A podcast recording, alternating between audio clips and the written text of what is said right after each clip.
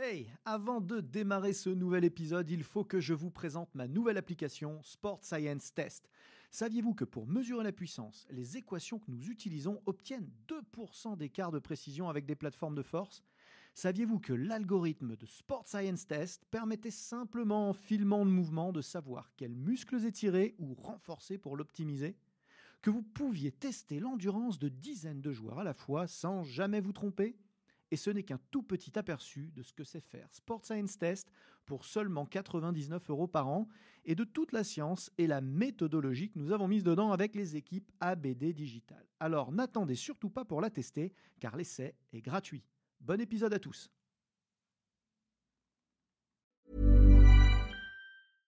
Ryan Reynolds here from Mint Mobile. With the price of just about everything going up during inflation, we thought we'd bring our prices down.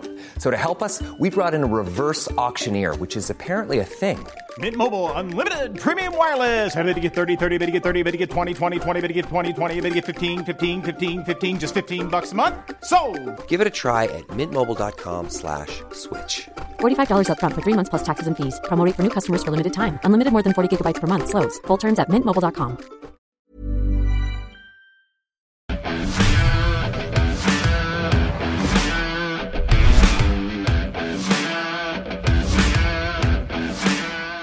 Bonjour à tous, bienvenue dans ce nouveau podcast ABD Perf. On est toujours à transfert chez mon, partenaire formation et, diffusion. Et je reçois aujourd'hui Michael Berthomier, Monsieur Réathlétisation. En tout cas, euh, une des figures les plus identifiées en France aujourd'hui euh, sur le sujet. Et donc, on va parler de la réathlétisation du genou. Bonjour à tous, donc euh, bah, moi je suis ravi d'être là. Merci de m'avoir sollicité et de m'avoir accueilli dans les locaux de transfert. Et euh, oui, en effet, on va parler de tout ça pendant, euh, pendant une vingtaine de minutes. Voilà, le genou, c'est passionnant parce que c'est vrai que c'est la, grande menace. hein. C'est un peu l'épée de Damoclès au-dessus de beaucoup, beaucoup de joueurs, beaucoup de compétiteurs dans tout un tas de sports. Euh, on connaît tous des athlètes qui ont été blessés. Moi, personnellement, j'ai fait mon croisé comme tout bon, comme tout bon judoka. Et puis, c'est un mélange d'interventions entre le chirurgien, le kinésithérapeute, le préparateur physique, et donc une interaction qui évolue au gré des techniques, des technologies, et qui n'est pas tout à fait la même aujourd'hui qu'il y a 15-20 ans. Non, euh, ça c'est rien de le dire.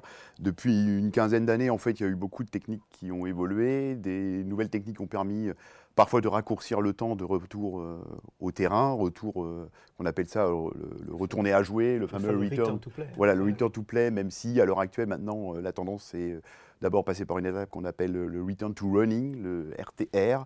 Après, on a le return to play et après le return to competition. Donc avant, il n'y avait pas le return to running, mais c'est devenu comme ça. Euh, donc on a essayé, de, les techniques euh, ont évolué pour essayer de raccourcir les délais, mais on s'est rendu compte que c'était pas si opportun que ça d'essayer de réduire. Et euh, la tendance actuelle viendrait plutôt à essayer peut-être de revenir à des délais, on va dire, plus raisonnables d'un point de vue physiologique. Hum, C'est vrai qu'il y a une vraie tendance au raccourcissement, hein, euh, sous, la pression, euh, bah, sous la pression compétitive, sous la pression de l'athlète lui-même, qui ne peut pas laisser passer euh, le temps, en tout cas qui pense ne pas pouvoir le laisser passer. Euh, et à un moment donné, on était, on était très bas, on était, euh, on était sous les six mois, ça, rejouait, ça rejouait très vite, surtout avec certaines opérations qui étaient un petit peu plus fragiles que d'autres d'ailleurs dans le temps. Aujourd'hui, toi, tu dis quoi à tes athlètes concrètement? Tu dis, t'es t'es de retour quand en fait? Bah, en fait, la réponse, elle est très simple. Euh, quand le sportif me demande quand est-ce qu'il va retourner sur le terrain, euh, moi je lui réponds qu'il retournera sur le terrain quand il sera prêt. Et euh, c'est vrai que c'est quelque chose contre lequel en fait je me bats un petit peu euh, régulièrement euh, sur ces histoires de délai parce que c'est souvent annonciateur de mauvaises nouvelles quand on dit à un sportif qui va revenir sur le terrain euh, à s'entraîner comme avant ou presque au bout de 7 mois, de 8 mois, de 9 mois et puis qu'au final euh, il faut rajouter un ou deux mois de prise en charge en plus que ce soit en rééducation ou en réathlétisation parce que tout, le monde est différent, chaque sportif est différent, qu'il soit euh, qu'il pratique à un niveau départemental, régional, national, voire jusqu'au niveau olympique. Chaque personne est différente, pardon. Chaque personne réagit différemment également à l'opération euh, et également au processus de rééducation et réathlétisation. Et euh, pour moi, c'est euh, c'est un non-sens. Nous, on peut, de notre côté, les professionnels du secteur médical et du domaine sportif peuvent avoir des tendances euh, temporels qu'ils doivent garder pour eux et qu'ils ne doivent pas forcément donner au sportif qui a été blessé parce que c'est souvent un annonciateur de mauvaises nouvelles. Et donc moi j'ai déjà eu des sportifs qui sont revenus sur le terrain comme avant à six mois et en a d'autres ça a été au bout d'un an. Euh, mais le principal en fait il n'est pas sur la durée euh, parce qu'il y a un gros problème sur le testing depuis quelques années même si on essaye d'améliorer les choses. Et ce problème de testing va avec le fait que on se base sur la durée. Et c'est un non-sens et c'est une aberration parce que, comme je l'ai dit, tout le monde est différent et il ne faut pas se baser là-dessus. Il faut faire une grosse batterie de tests pour autoriser le sportif ou pas à revenir. Et donc, euh, il y a des sportifs qui reviennent à 6 mois, d'autres qui reviennent à 9 mois, mais le principal, c'est le contenu. C'est le contenu de la prise en charge qui change tout. Si, on garde le sportif pendant 9 mois, on lui dit euh, au bout de 9 mois, tu peux reprendre, mais qu'à l'intérieur des 9 mois, euh, eh bien, le contenu a été très faible, aussi bien au niveau de la prise en charge, au niveau de l'individualisation que du contenu, que de la charge d'entraînement, pardon. Euh, mais c'est aussi aberrant que de faire revenir un sportif au bout de 4 mois alors qu'on l'a chargé pendant 4 mois. Mmh. Donc les, les délais, c'est souvent un annonciateur de mauvaises nouvelles et moi je préfère ne pas me baser là-dessus. c'est vrai que de manière globale, il n'est jamais bon de faire des généralités. Hein. Le, le, premier constat, on peut peut-être le rappeler aux gens qui nous écoutent, c'est que euh, quand on dit que les gens sont différents, euh, voilà, physiologiquement, ils ne réagissent pas de la même manière, ils ne cicatrisent pas de la même manière. Mm. Ensuite, ils n'ont pas tous subi la même opération, ni par le même praticien. Euh, donc, en fonction des, approches, et il y en a une, infinité, de, plus en plus d'ailleurs, on en reparlera tout à l'heure, mais aussi en fonction de la façon dont ils se sont blessés parce que on parle toujours du ligament croisé, hein, mais tu, tu, vas approfondir un petit peu, j'imagine, mais euh, quand, on, quand on embarque le genou, en général, il n'y a pas que cette partie-là qui est touchée. Hein. Évidemment, c'est le, gros du, des dommages, mais on va toucher les ménisques, on va toucher les capsules articulaires, on va toucher peut-être les autres ligaments, on va toucher les muscles. Donc, en fonction de, les tendons, en fonction de tout ça, euh, le, le, return to play peut, peut, varier de, de, de, 50 à 150 en réalité. Euh, c'est, Oui, complètement. Oui, complètement. Et d'autant plus qu'au niveau de comme tu l'as dit, euh, l'opération en fait engendre tout un tas de, différences et d'adaptations que l'on doit avoir euh, lors du processus de rééducation et de réathlétisation. Ce qui fait que si on a un DIDT, on ne va pas s'y prendre de la même façon qu'un Kenneth Jones qui peut entraîner des euh, syndromes rotuliens, d'un TLS qui sont TLS DT4 qui sont les trois principales opérations qui sont faites à l'heure actuelle. Et ça va même plus loin que ça. Parfois, il y a des renforts qui se rajoutent, des renforts latéraux euh, externes ou internes. Euh, là, actuellement, par exemple, je m'occupe d'une volleyeuse russe euh, qui est dans l'équipe nationale russe. Elle, a eu un renfort latéral interne et elle s'est fait opérer en Allemagne. parfois, on a un renfort latéral externe qu'on peut également appeler un technique de Lemaire, en fait, pour stabiliser le genou. Mais les ménisques peuvent également être touchés. on peut avoir une suture méniscale, on peut avoir des ménisectomies, donc partie, euh, une, une, partie partielle fait, des, des, ménisques que l'on a retirés pour X raisons. Et du coup, ça engendre tout un tas de choses. Et ça engendre également d'autres choses parce que ça dépend également de là où a été fait le prélèvement. Parfois, si on est blessé sur une jambe, le prélèvement ne va pas être fait sur cette jambe-là. Je rebondis encore sur la volleyeuse que j'ai actuellement euh, en réathlétisation. Le prélèvement a été fait sur l'autre jambe. Donc en fait, elle a eu un TLS DT4 et s'est blessée sur la jambe gauche, mais le prélèvement a été fait sur la jambe droite. Euh, qui, pose le problème éthique de toucher un, membre sain voilà, pour exactement, réparer, pour euh, réparer l'autre, mais qui d'un certain point de vue est un raccourci. Euh, oui, non, mais tout à fait. Oui, non, mais voilà, tout à fait. Donc euh, ils ont fait ça en Allemagne, mais en France, j'avais déjà vu également ce cas de figure. Mais il n'empêche que ça change beaucoup de choses parce que les résultats des tests de force, notamment aux tests isocinétiques, eh bien, sont très variables d'un individu à un autre, déjà de base par leur constitution d'origine, et aussi à cause de l'opération qui, a, été faite. On va jouer un peu retour vers le futur. C'est intéressant d'essayer de se projeter un petit peu dans ce qui va, dans ce qui va se passer, puisque euh, certaines promesses médicales euh, nous annoncent euh, une banalisation de cette opération. je pense notamment à une prothèse israélienne qui est, en cours de test ou peut-être même en cours d'application. Je ne suis pas le truc au, jour le jour, mais qui, promet des, return to play en, trois mois, ce qui est juste hallucinant, des, return to run en moins d'un mois.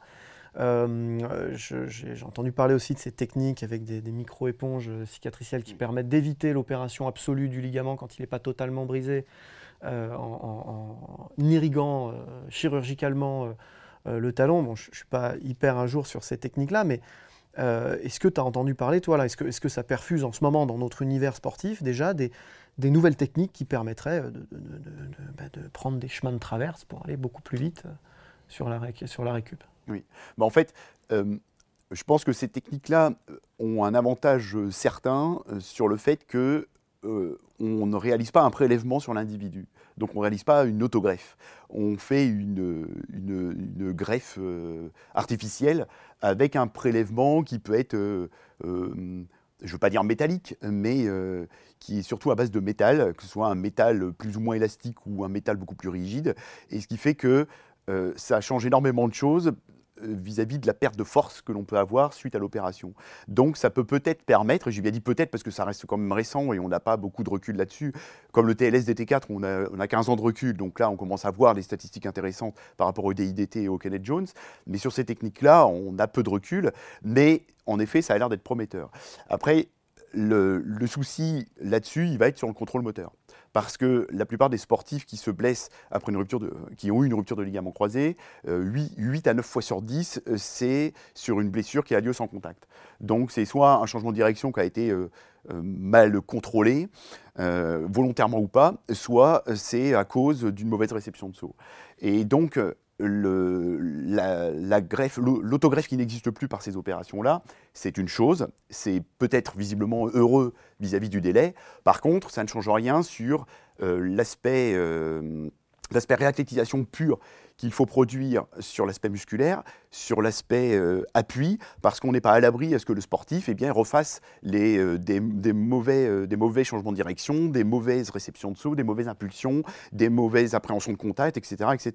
Donc, sur, le contenu de la prise en charge en réathlétisation, on, on peut peut-être aller plus vite avec ces opérations-là, mais il faut faire très attention à ces aspects purement sportifs, sur les appuis, les sauts, euh, les, contrôles, euh, les contrôles des appuis, etc. Et aussi sur l'aspect psychologique.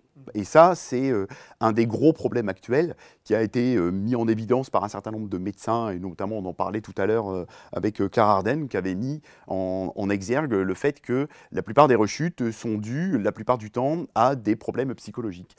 le sportif, il a beau être bien remis physiologiquement parlant, si psychologiquement il a des craintes, ça peut vraiment être un frein vraiment un frein important pour la reprise, quelle que soit l'opération. C'est vrai que c'est pas anodin. Hein, euh, le, genou, c'est une blessure euh, profonde émotionnellement. Et euh, comme, beaucoup de blessures, tu me diras, mais beaucoup de psychologues disent qu'elle est lourde de sens, même avant, que c'est pas forcément par hasard qu'on se blesse au genou, que ça témoigne aussi d'un climat émotionnel et psychologique à un instant un instant de vie en fait et que euh, si on ne se blesse pas au dos ou à l'épaule, c'est, hormis les patterns moteurs auxquels on s'expose, évidemment, c'est aussi euh, un lien euh, psychologique assez fort, c'est un message assez fort du corps. Oui, complètement. Et c'est pour ça que dans les tests que l'on fait, enfin qu'il faut faire pour suivre l'évolution du sportif pendant la prise en charge en rééducation et en réathlétisation, il faut ajouter des tests psychologiques. Et il y en a très peu au niveau mondial, des tests psychologiques malheureusement. Et il y en a un qui est français, que certains d'entre vous peut-être connaissent déjà, euh, qui a été créé par la clinique de Paris qui s'occupe beaucoup de sportifs et notamment de Teddy Riner, entre autres. Ils ont créé un test psychologique qui s'appelle le LCA-RSI, que vous pouvez trouver sur Internet. Il est gratuit avec une norme. Et ce test-là est en rapport avec euh, euh, une opération du genou suite à une rupture de ligament croisé. Et il y a deux normes, une norme à 4 mois, une norme à, une norme à 6 mois. ce test-là, il est à base d'une douzaine de questions. Il faut répondre sur 10. Et si on arrive au niveau des normes, c'est au-dessus de que je ne dise pas n'importe quoi, je crois que c'est 56% au bout de 4 mois et c'est 72% au bout de 6 mois. Si on dépasse ces normes positives, là, eh bien, on peut considérer que le sportif, il se, sent suffisamment en confiance vis-à-vis de son genou qui a été opéré. Et donc, il faut absolument tester le sportif psychologiquement euh, pendant la prise en charge. C'est vraiment Arrêter indispensable. de se baser sur, que sur de la mécanique. Ouais, voilà, il n'y a, pas, y a, pas, y a pas que ça. Et puis, il y a aussi autre chose, c'est que le sportif, il se sentira d'autant plus confiant, en confiance que si la prise en charge, elle est euh, euh, individualisée plus plus. C'est-à-dire qu'un sportif, s'il est noyé avec d'autres sportifs blessés, euh, la, réussite euh, sera beaucoup moins importante et beaucoup moins évidente que si le sportif est pris tout seul euh, en charge pendant une heure, une heure et demie, deux heures de séance régulièrement, avec un accompagnement vraiment individualisé. Et ça, ça a été prouvé scientifiquement, mais pas vis-à-vis de la prise en charge du sportif blessé, c'est vis-à-vis du coaching en tant que tel. Le coach qui s'occupe d'une personne toute seule, il aura forcément des meilleurs résultats, la personne aura forcément des meilleurs résultats, et ça va avec également les sportifs qui sont blessés. Donc l'aspect psychologique est important, et il faut le tester, et il faut individualiser à outrance pour revenir, euh, pour revenir sur le terrain, pas le plus vite possible, mais le mieux possible. Et c'est surtout ça qui compte. C'est pas le, moi, je me bats. Enfin, mon créneau n'a jamais été d'aller plus vite que la musique. Euh, mon créneau, c'est de faire mieux. Alors justement, euh, l'innovation, elle arrive euh, par, euh, en amont de- du travail du réathlétisateur, à l'opération, euh, et elle arrive en aval aussi, dans les techniques Oui. de kiné et de réathlétisation, euh, pour le return to play. C'est sans doute là qu'on a le plus avancé ces 15 dernières années, euh, allant même parfois jusqu'à se dire, est-ce que, euh, est-ce que l'opération euh, est finalement toujours euh, inéluctable? Est-ce qu'il faut sortir le bistouri à chaque fois? Ou est-ce que, avec ces nouvelles techniques de réathlétisation, on n'est pas capable de l'éviter, pourquoi pas, mais au moins de la retarder? Alors, en fait, ça, c'est quelque chose avec laquelle on me sollicite de plus en plus ces derniers temps. Des gens me sollicitent tout niveau, tout sport confondu, que ce soit euh, la plupart du temps des sports avec pivot, euh, mais des sports avec contact ou pas, des personnes qui ont été blessées et qui ont hésité ou qui ont décidé de ne pas se faire opérer et qui m'ont contacté pour avoir de la réathlétisation. Et donc je rebondis sur justement ce qu'avait dit le, docteur Claire Arden à un congrès euh, BJSM euh, l'an dernier, enfin en 2017 plus exactement, et elle avait montré des statistiques qui étaient vraiment très surprenantes euh, par rapport à des méta-analyses. Hein, c'est pas moi qui ai inventé ça, donc ce sont des, faits sur le fait que trois ans après, trois ans après une blessure, qu'on se soit fait opérer ou pas, qu'on ait une prise en charge en, en physiothérapie de manière globale avec rééducation, réathlétisation ou pas, eh bien on arrive aux mêmes statistiques trois ans plus tard. C'est-à-dire que 25% des gens qui ont eu ces blessures-là reviennent sur le terrain.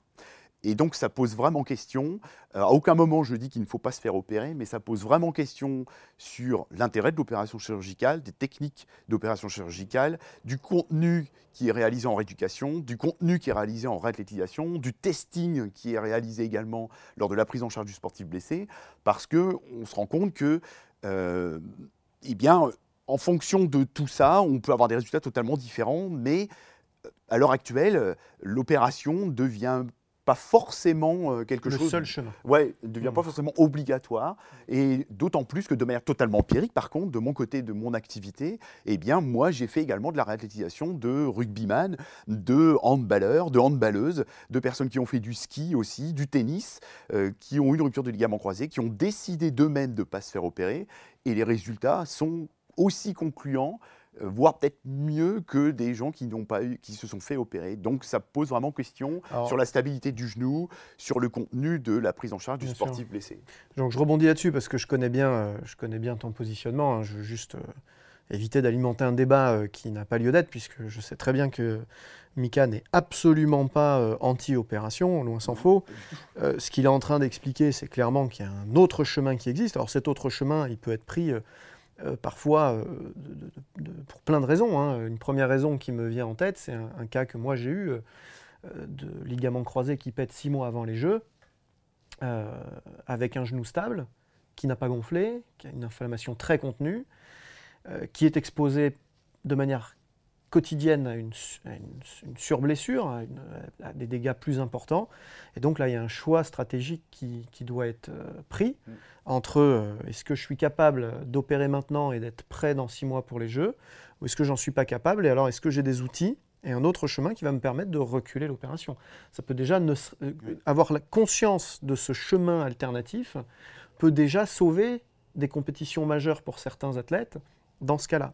Après, on a le cas des, des sportifs euh, préélites ou loisirs, dont le genou n'est pas forcément exposé de manière euh, Oui. euh, quotidienne à une surblessure et qui peut-être, avec des protocoles euh, adaptés, euh, vont pouvoir éviter, éviter d'ouvrir le genou et puis finalement s'accommoder d'un ligament. Et puis il y, a effectivement l'autre cas de figure des gens qui ne se sont jamais fait opérer. Hein.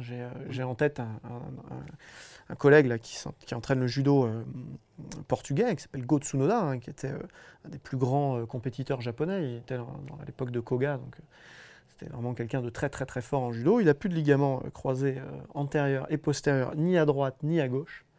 Donc il, joue avec le tiroir. Hein. Et pourtant, il fait judo comme, euh, personne. Il s'est structuré dans sa forme de corps pour pouvoir éviter l'opération. Et, il arrive à faire encore du judo avec des athlètes de très haut niveau quotidiennement. Donc c'est possible. Ce qu'on est en train de dire, c'est que ce chemin aussi existe. Alors, quelles seront les conséquences pour cet homme-là à la fin en termes d'arthrose, en termes euh, éventuellement le jour où ça pète, qu'est-ce qu'il embarque tout, etc. Effectivement, le, débat est, le débat est riche, mais, euh, mais on peut se poser euh, ces questions méthodologiques. Alors du coup, je vais en venir à la partie, à la partie très pratique, hein, la recette, comme, comme je l'appelle. Que nos auditeurs aiment bien parce que voilà, on leur donne des clés. Alors c'est forcément réducteur, on est d'accord. On a dit tout à l'heure qu'il était jamais bon de faire des généralités.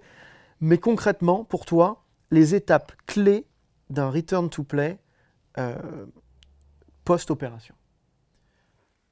Les étapes clés, euh, je dirais que le, lors, du, lors du premier mois, lors du premier mois, c'est les soins avant tout. Donc c'est les soins rééducation avant tout. Euh, c'est l'extension totale du genou. Donc ça, ça va être le travail du kinésithérapeute. C'est indispensable. S'il n'y a pas l'extension totale à la fin du premier mois, ça va poser problème pour le schéma de course, pour travailler les appuis, etc. Donc pas de réathlétisation s'il n'y a pas d'extension complète du genou il peut, Si, la réathlétisation peut commencer le plus tôt possible, et il faut qu'elle commence le plus tôt possible. Sauf que, sur la jambe qui a été blessée, lors du premier mois, la réathlétisation, en mon sens, elle est exclue sur le membre qui a été opéré. Par contre, tout le reste du corps est libre. Et ça, c'est un des gros problèmes, parce que ce n'est pas parce qu'on est blessé à un membre ou à une articulation ou à un muscle quelque part que tout le reste du corps est handicapé et qu'on ne peut strictement rien faire. Donc on peut charger dès le premier mois, mais même avant l'opération. De toute façon, il y a des gens qui ont, été, qui ont eu des séances de rééducation avant, que ça, avant de se faire opérer. Donc il faut charger le plus tôt possible, mais intelligemment. Et moi, l'un des conseils que j'ai à donner, ce serait d'essayer d'utiliser l'effet contralatéral le plus tôt possible. Et dès le premier mois, si je suis blessé sur mon membre gauche, eh bien, j'essaie de solliciter mon membre, mon membre droit avec un protocole de force max sur ce membre droit-là pour essayer justement d'utiliser le transfert de force, donc l'effet contralatéral, et le membre qui a été lésé et donc opéré, si opération il y a eu, eh bien pourra profiter de ce transfert de force. Mmh, et ça, ça peut se faire le plus tôt possible. Bien sûr, oui, puisque les adaptations nerveuses en force ou en puissance sont, sont centrales, Exactement. et donc transférables, avec des effets hypertrophiques très modérés, du coup pas de déséquilibre. Euh, oui. Euh, amplifié euh, d'une jambe par rapport à l'autre. Oui. Et puis il y a aussi autre chose, c'est le haut du corps. Si j'ai été blessé à un genou, le haut du corps est totalement disponible. Après, ça demande adaptation parce qu'il peut y avoir euh, bah, des déplacements avec béquilles, etc. Mais il n'empêche que on peut garder un potentiel aérobie et une condition physique rien qu'avec le haut du corps. Et c'est exactement la même chose qu'avec le transfert de force avec l'autre membre. Si je suis fort à gauche, je serai fort à droite. Si je suis fort en haut, je serai fort en bas. Donc ça veut dire que mon genou opéré, ben, il pourra profiter de la force que j'aurais gagnée, ou au moins que je n'aurais pas perdu, parce que j'aurais sollicité le haut du corps. Et ça, c'est indispensable. Je prends l'exemple des cyclistes. Les cyclistes, pendant l'intersaison, par exemple, en ce moment, ils font peu de sorties de course parce que forcément, ben, le temps ne se prête pas à ça. Donc, ils font beaucoup de préparation physique générale et beaucoup de gainage. On pourrait se poser l'intérêt de pourquoi, sachant qu'ils sont sur un vélo. Ben, il y a deux intérêts. Déjà, ça leur évite d'être comme ça sur le vélo. Donc, il faut quand même avoir une certaine stature et une certaine posture sur le vélo. Et puis, il y a le deuxième intérêt que eux, ils savent peut-être pas, c'est le transfert de force. S'ils sont forts dans le haut du corps, s'ils ont un tronc très fort au niveau abdominal et lombaire, eh bien ça va également être transféré dans, au niveau des membres inférieurs. Eh bien pour des gens qui ont été opérés des croisés, c'est exactement la même chose. Très précieux euh, comme conseil. Et du coup, pour euh, conclure, euh, si on, décline les, les, étapes suivantes jusqu'au return to play sans rentrer dans, le détail, simplement qu'on ait des, des, balises un peu. Oui. Alors, moi, pour moi, même si, bien entendu, euh, ça va à contresens par rapport à ce que j'ai dit tout à l'heure vis-à-vis du délai, mais à partir du deuxième mois, en mon sens, il faut vraiment commencer à charger. Voilà, il faut vraiment commencer à charger euh, le membre lésé, intelligemment bien entendu, euh, notamment par de l'hypertrophie, par de l'endurance de force, mais commencer très rapidement à, enclencher vers un protocole de force max euh, dès la fin du deuxième mois. Et moi, ce que j'aime surtout utiliser, c'est la méthode Pletnev qui utilise les trois modalités de contraction au sein de la même série, avec euh, de l'excentrique dans un premier temps sur la jambe lésée, et on fait le concentrique avec les deux jambes, avec le soutien de la jambe, de la jambe saine, et l'isométrique dans la foulée, et tout de suite après le concentrique qui est fait avec les deux jambes. Par contre, dans tous les cas, euh, dès le deuxième mois, on sollicite les deux jambes, grosso modo, aux mêmes charges, pour qu'il y ait adaptation, et bien entendu, la jambe saine se met au même niveau que la jambe lésée. Donc voilà, pour moi, dès le deuxième mois, on commence le, on commence le nef sur la jambe sur la jambe lésée, pardon. Très bien. Pour moi, c'est indispensable. Et, le travail d'appui aussi, hein, de toute façon. Et vraisemblablement, dans la foulée, on arrive sur des phases où on est sur du return, return to run. Exactement.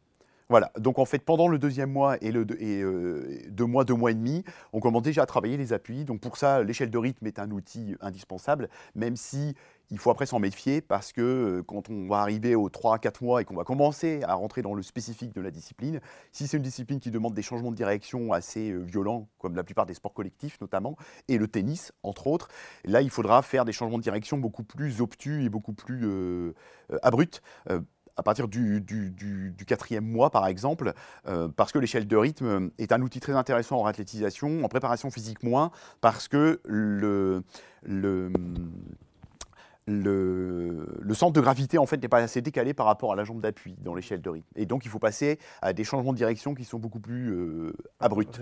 Voilà, beaucoup plus réalistes vis-à-vis de la discipline. Ok, bah merci, euh, merci d'être venu, merci pour ces, précieux conseils. Je pense que ça va, à n'en pas douter, euh, ouvrir des fenêtres, peut-être même enrichir des protocoles de, de certains collègues.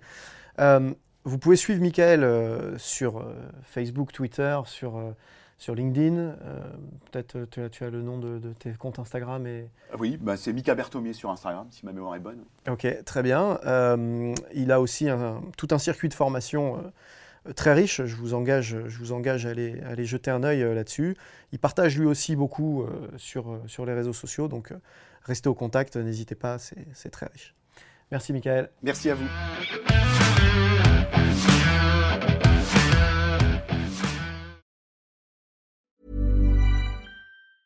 Mom deserves the best, and there's no better place to shop for Mother's Day than Whole Foods Market. They're your destination for unbeatable savings, from premium gifts to show-stopping flowers and irresistible desserts. Start by saving 33% with Prime on all body care and candles. Then get a 15-stem bunch of tulips for just $9.99 each with Prime. Round out Mom's menu with festive rosé, irresistible berry chantilly cake, and more special treats. Come celebrate Mother's Day at Whole Foods Market.